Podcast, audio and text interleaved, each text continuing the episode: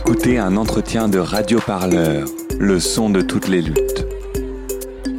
Bonjour à toutes et à tous, bienvenue sur Radio Parleur. Merci de nous retrouver aujourd'hui pour un nouvel entretien.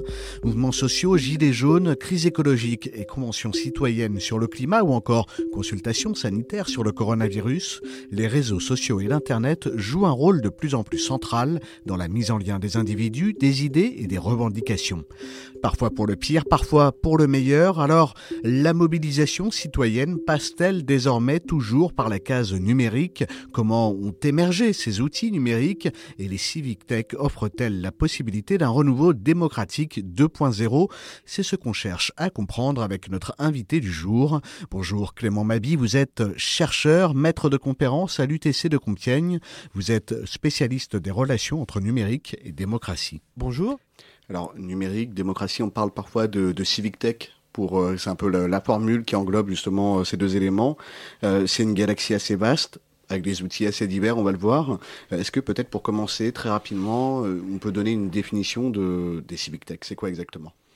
Alors, quand on parle de, civic tech, et peut-être d'abord plus largement des relations entre numérique et démocratie, ce qu'on se rend compte, c'est que quand on utilise des, des technologies numériques, des outils de communication numérique liés à Internet et au web, dans différents secteurs, dans différents domaines, ils permettent de nouvelles pratiques, ils permettent de nouveaux usages, et dans bien des cas, ils font ce qu'on appelle levier de transformation, levier d'innovation, c'est-à-dire qu'ils servent à quelque chose. Une invention, c'est l'outil, et l'innovation, c'est quand cette, cette, invention sert à quelque chose.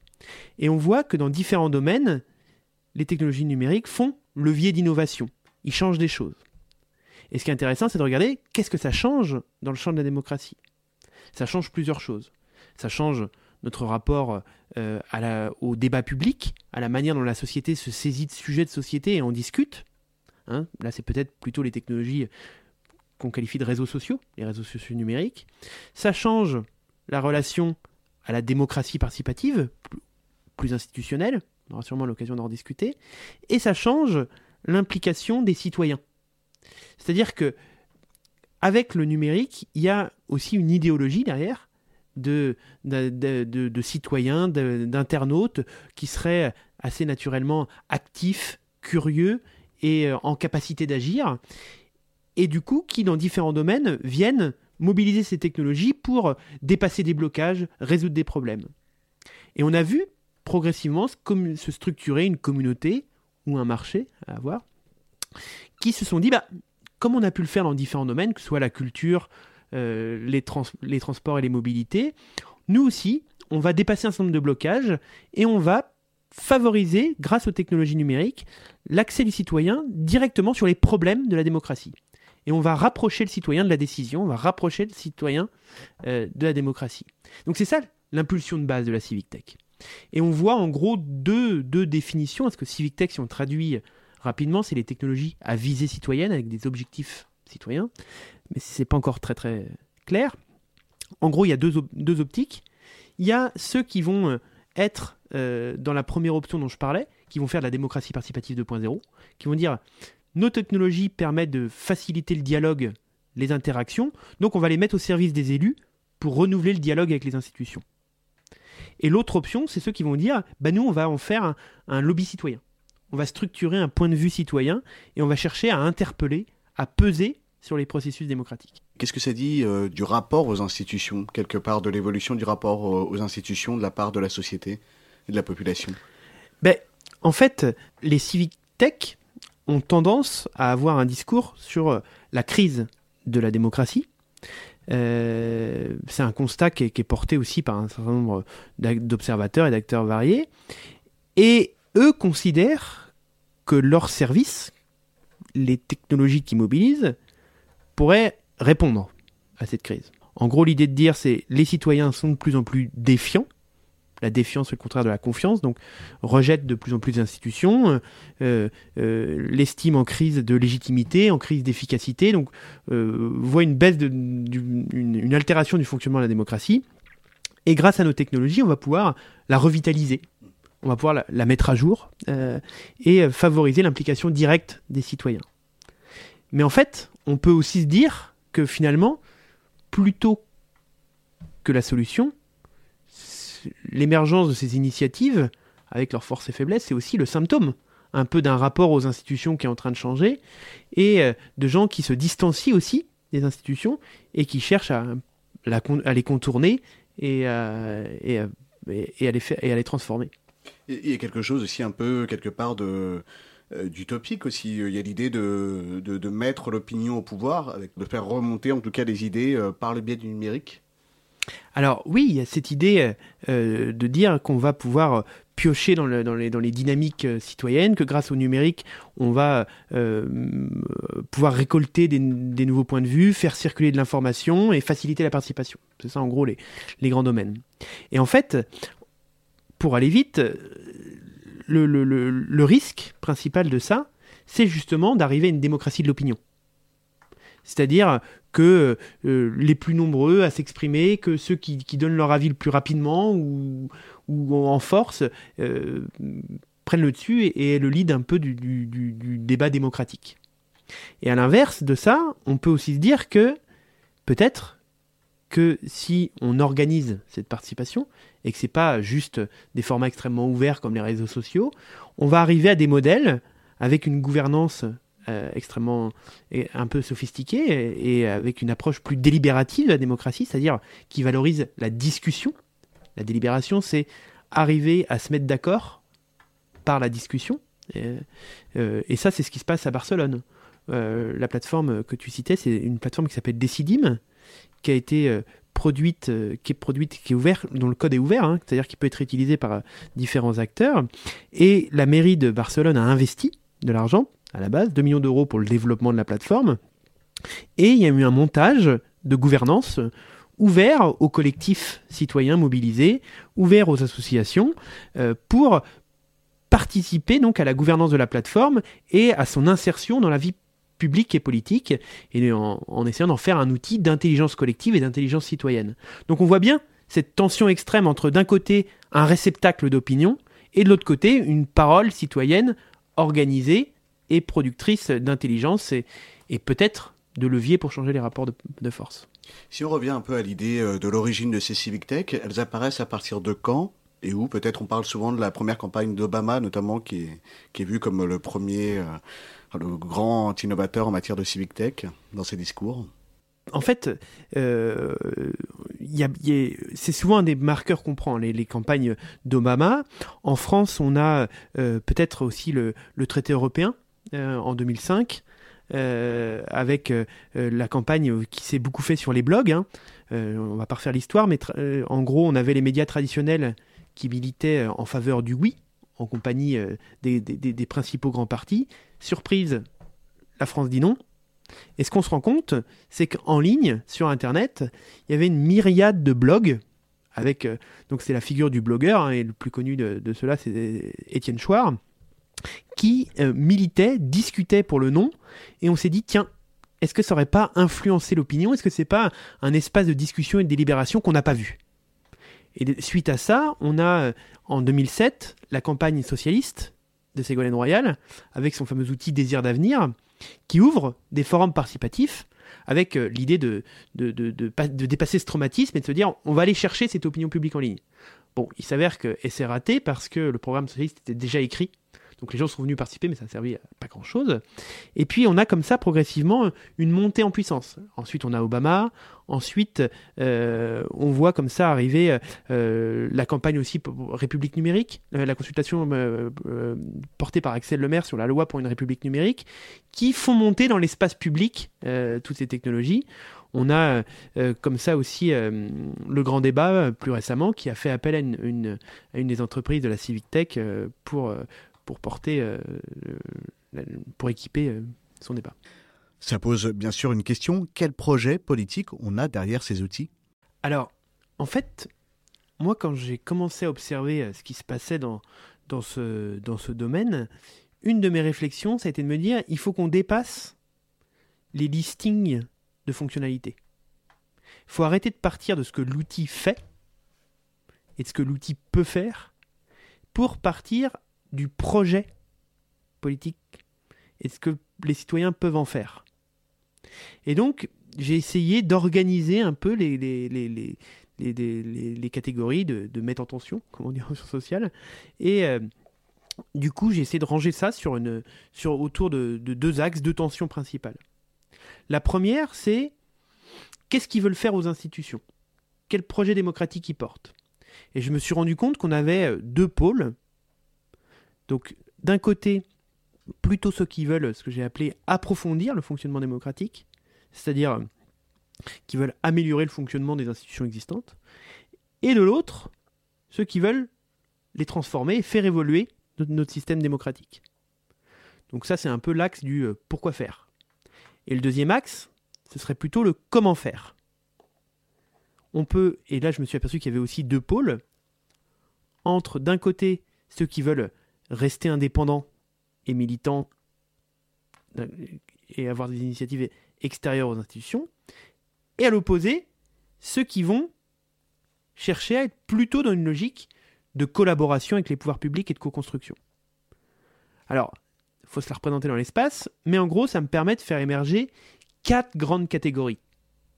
On va avoir d'un côté euh, ceux que j'ai qualifiés de euh, critiques externes, qui vont être ceux qui cherchent approfondir la démocratie tout en étant indépendants.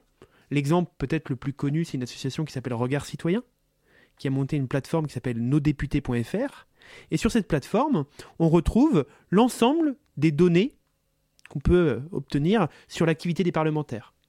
Donc ça permet de, voir cette figure du, citoyen vigilant euh, qui euh, vient regarder ce que fait ses parlementaires et qui peut l'interpeller. Ah, tiens, on a voté la loi renseignement, t'étais où Ah, t'étais pas là. ah, le glyphosate, mais vous avez voté pourquoi Voilà, c'est la figure du citoyen vigilant.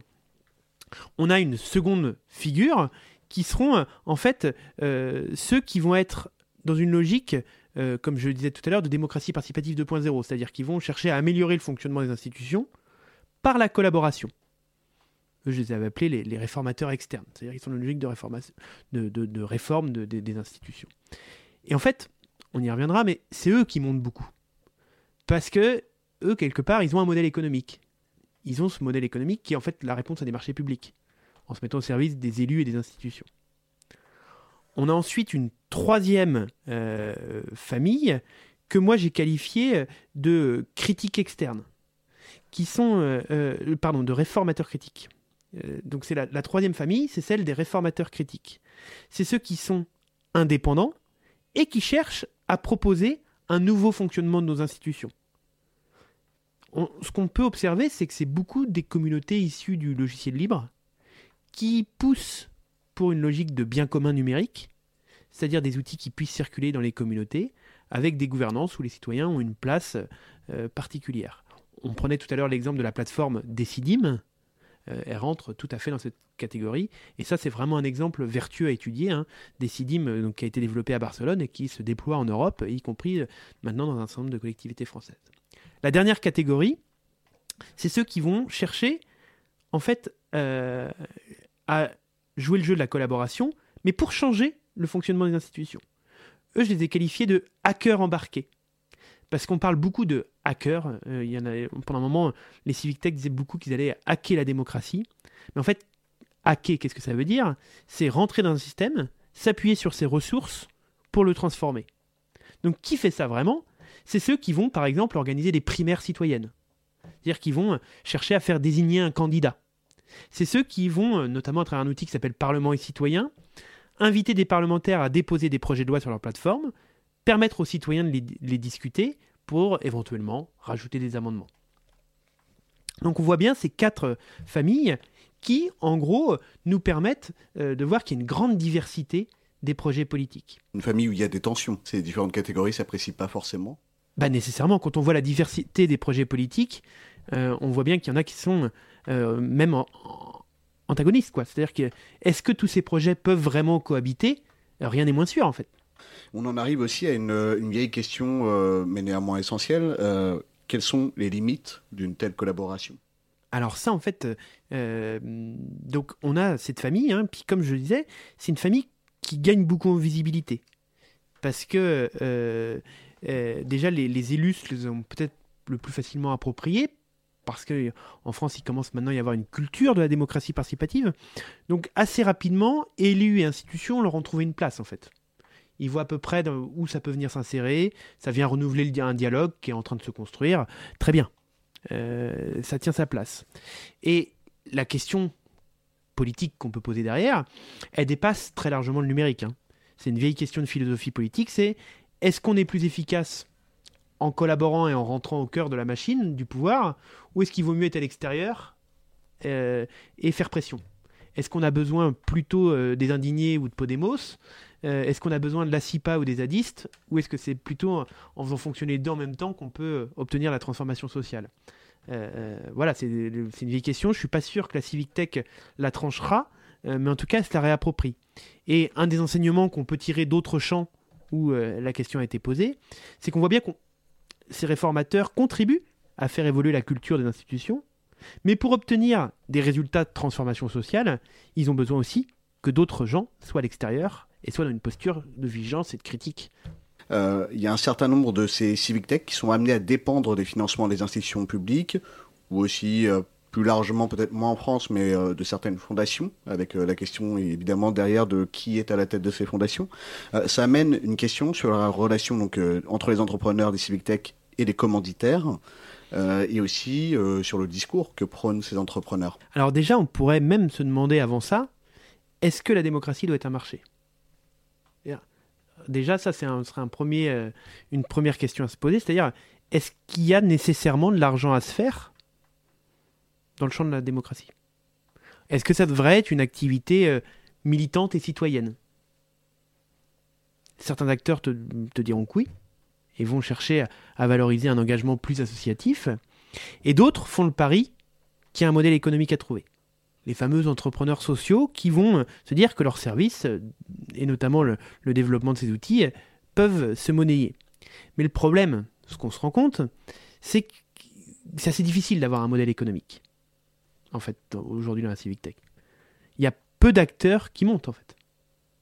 C'est-à-dire qu'on en parle relativement beaucoup, il y a des initiatives qui commencent à gagner en visibilité, mais globalement, il y a peu d'acteurs qui ont atteint une masse critique. Quoi. Et du coup, leur modèle économique est souvent assez fragile. On va avoir d'un côté ceux qui vont, euh, du coup, euh, rentrer dans la logique des marchés publics et être dans une logique de prestation aux institutions, avec le risque classique, hein, qui est celui de ne pas pouvoir exprimer un point de vue critique et de devoir euh, répondre à la prestation et se plier aux, besoins du commanditaire. On a ceux qui vont dire j'ai une branche euh, pour utiliser mon outil pour des consultations en fait dans le privé quoi. C'est-à-dire euh, un, CE qui veut consulter les, les, les, salariés sur qu'est-ce qu'ils veulent faire pour les vacances bah, je leur mets à disposition mon outil. Là je me fais de l'argent. Et à côté de ça j'ai une activité quasiment pro bono comme on dit en tout cas ou à pas à perte, mais qui n'est pas très rentable, qui sera plutôt euh, orienté vers le public et qui me permet de faire des consultations pour le public euh, malgré euh, le, peu de rentabilité. Le CE, c'est le comité. Comité d'entreprise, voilà. Ou, ou, même voilà, pour des nouvelles formes de management où certaines entreprises vont discuter avec leurs collaborateurs. Ce qui est aussi intéressant, c'est le profil de ces fameux entrepreneurs, entrepreneurs sociaux ou de morale qui c'est exactement ces entrepreneurs C'est vrai que parfois c'est pas forcément euh, très visible. Euh, bagage d'études euh, venant d'un certain milieu social aussi. Est-ce que au niveau de ces civic tech, de ces entrepreneurs, on est aussi face à un profil qu'on retrouve assez régulièrement? Alors, ce qu'on s'aperçoit, c'est que effectivement, en tout cas dans un premier temps, parce que ça commence un petit peu à se diversifier, mais la première génération des entrepreneurs de la communauté civic tech sont des gens plutôt issus de la partie tech de la chose et ont du coup une culture euh, euh, plutôt école de commerce dans beaucoup de cas, euh, et, et, du coup avec une culture politique et encore moins militante, enfin militante encore plus faible. ça commence à se diversifier notamment parce que bah, pour collaborer avec des institutions, il y en a un bon nombre qui se sont rendus compte que c'était bien de recruter des gens qui avaient une expérience du fonctionnement des collectivités et autres. Donc ça commence à se diversifier, mais globalement, quand même, si on se pose la, question sous l'angle de la représentativité, c'est-à-dire qui, à qui s'adressent ces technologies et par qui elles sont produites, ben on se rend compte que c'est à peu près les mêmes. C'est-à-dire euh, que euh, ces technologies sont produites, pour le dire vite, par des jeunes blancs urbains et que c'est connectés, et que c'est un peu à destination des jeunes blancs urbains connectés. Euh, après, si on pousse un peu le bouchon, on peut aussi se dire pourquoi pas? C'est-à-dire, de quel droit on leur plaquerait un discours extrêmement inclusif? Si on va un peu au-delà de leur discours marketing, on peut aussi se dire que, euh, bah oui, c'est un peu logique qu'ils n'aient pas la capacité à toucher tout le monde. On sait aujourd'hui hein, qu'il y a une partie non négligeable des Français qui est, comme on dit, éloignée du numérique. Euh, les dernières études montrent qu'on est quand même sur 14% euh, à peu près de la population qui n'utilise pas ou très très peu Internet. Donc finalement, est-ce qu'ils ont cette capacité si inclusive que ça? Je ne sais pas. Et c'est peut-être un outil euh, qu'ont trouvé les jeunes blancs urbains connectés dans une société où l'espace public est de plus en plus morcelé, où les communautés poussent de plus en plus, bah, peut-être que c'est l'outil qu'ont trouvé les jeunes blancs urbains connectés pour se faire entendre dans le débat public ce problème de, la participation démocratique, il est en partie lié à, un certain discours qui rejette une professionnalisation euh, de la politique, et on assiste en fait à une professionnalisation des, euh, apporteurs de solutions, en tout cas de, ces entrepreneurs euh, sociaux.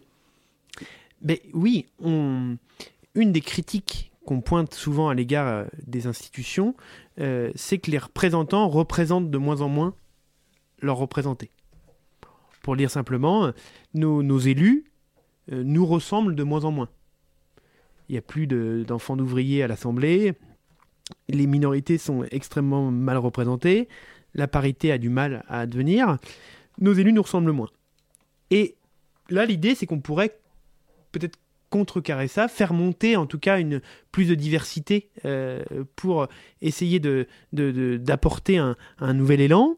On pourrait également euh, éviter le, un deuxième écueil qui ne supporte plus euh, globalement l'opinion publique, qui est celui de la professionnalisation et du cumul des mandats en fait, qui est assez associé. Hein. C'est-à-dire, vu qu'on vit de mandats, bah, on a besoin de, de, faire de sauts de mouton ou de cumuler les mandats pour, pour s'assurer une situation.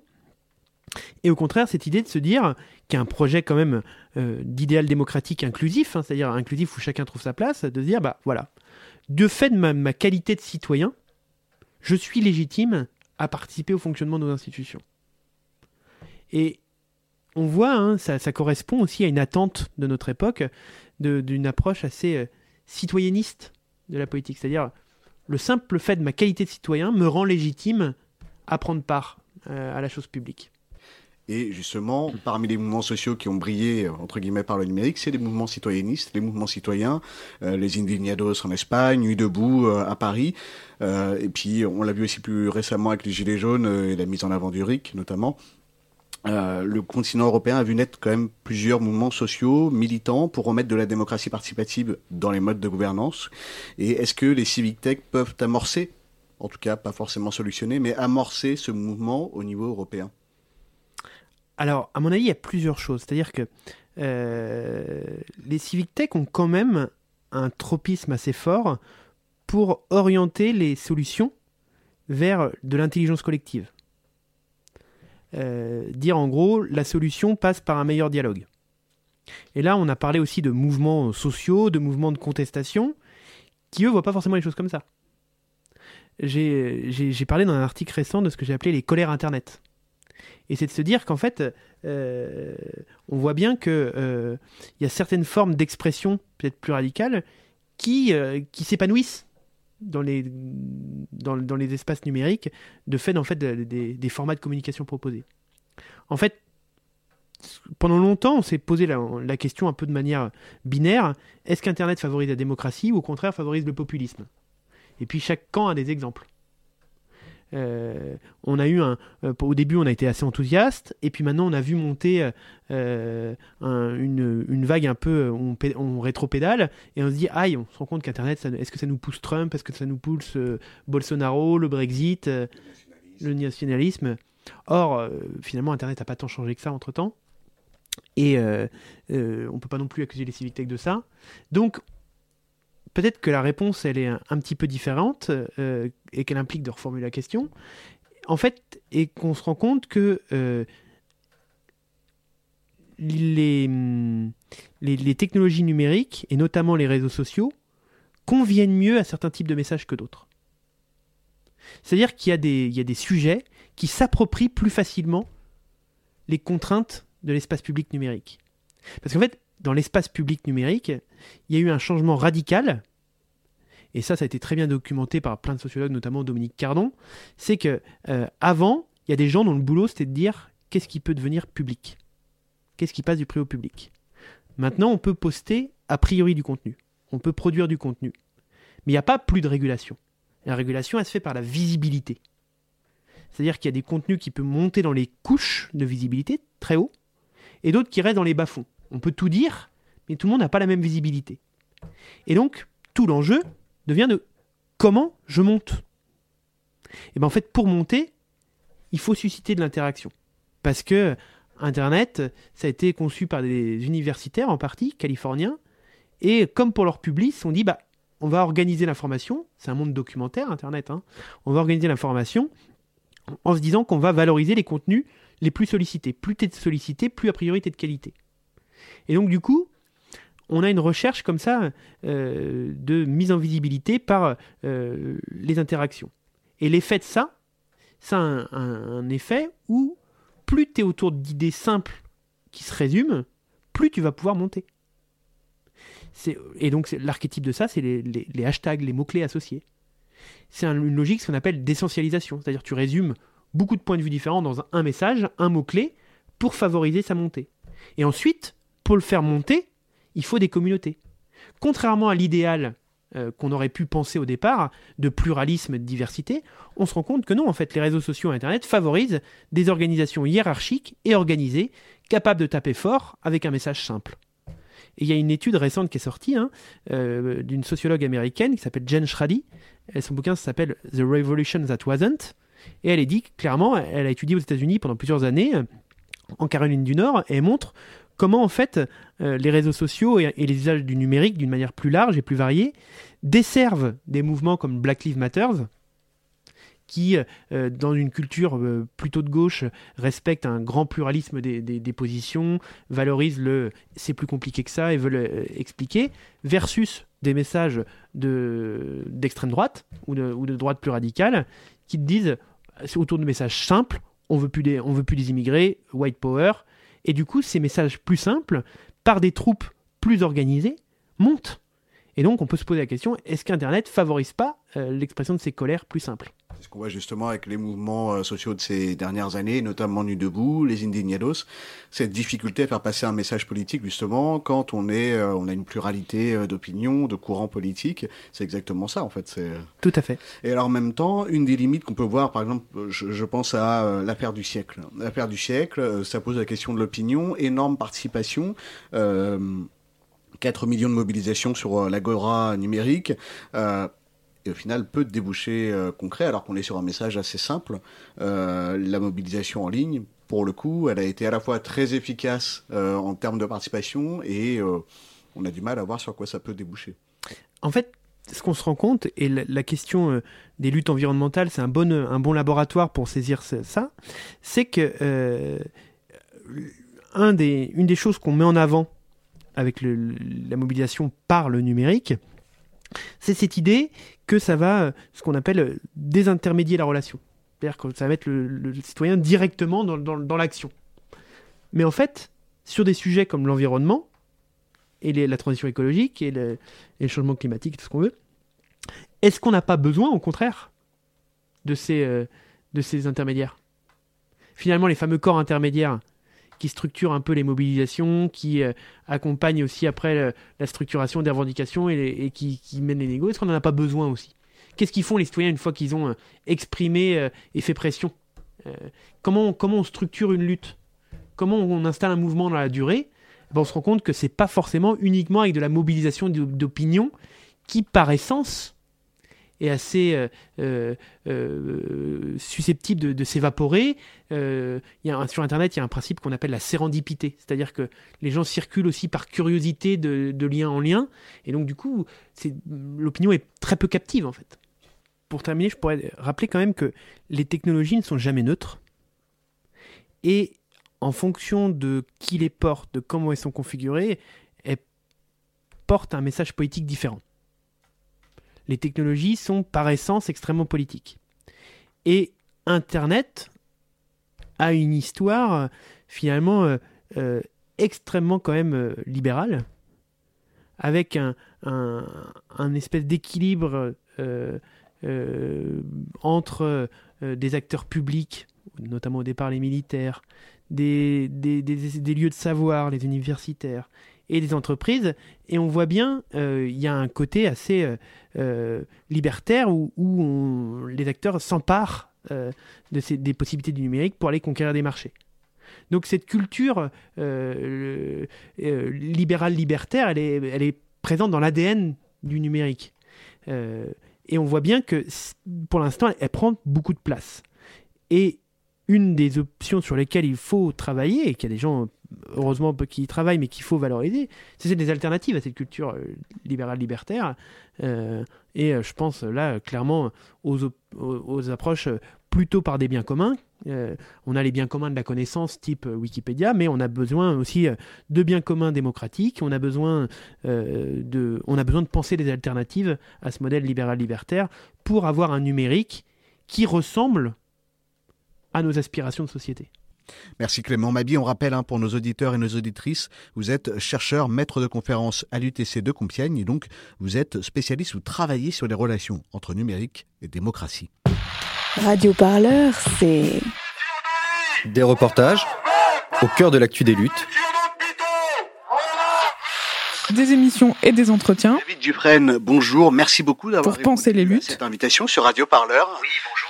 L'hebdo-parleur. Je suis allé à Genève rencontrer le coronavirus. Il m'a saisi par le bras, il m'a fait un bisou sur le front. Votre édito satirico-bordélique. Pagaille. La pandémie dont vous êtes le héros. De la création sonore plein les oreilles. Pour aller partout, tout le temps, nous avons besoin de toi. Toi, toi et toi aussi. Alors faites un don sur radioparleur.net slash don.